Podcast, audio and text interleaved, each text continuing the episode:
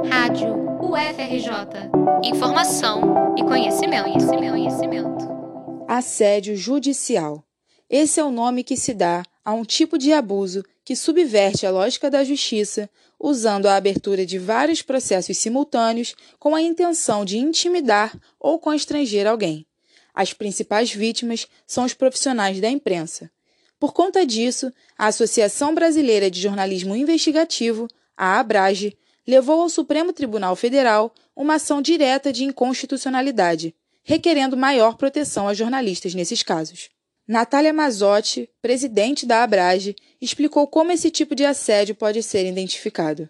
A gente entende assédio judicial como um tipo de perseguição né, que utiliza a justiça para tentar silenciar os profissionais de informação e, em geral, isso é caracterizado pela utilização dos juizados especiais cíveis, né, com sucessivos processos que são ajuizados contra jornalistas geralmente é, depois de matérias, de reportagens que são mais críticas de alguma forma aos autores ou ao autor da ação judicial, né, das ações judiciais. Os juizados especiais cíveis são utilizados nos processos de causas menores.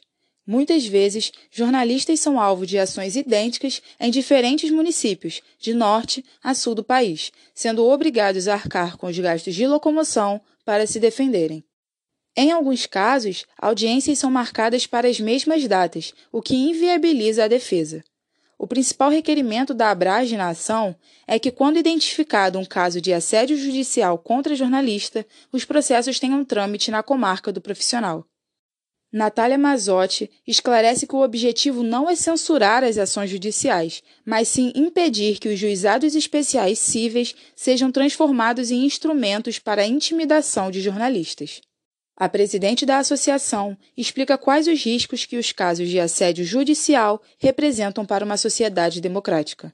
Ela pode causar um dano imenso à liberdade de imprensa, porque o jornalista ele se sente é, de alguma maneira ameaçado né, ou intimidado e, e isso causa, é, tem uma repercussão na, na, no próprio trabalho do jornalista, né, na cobertura que ele, que ele faz de determinadas figuras ou de determinados temas.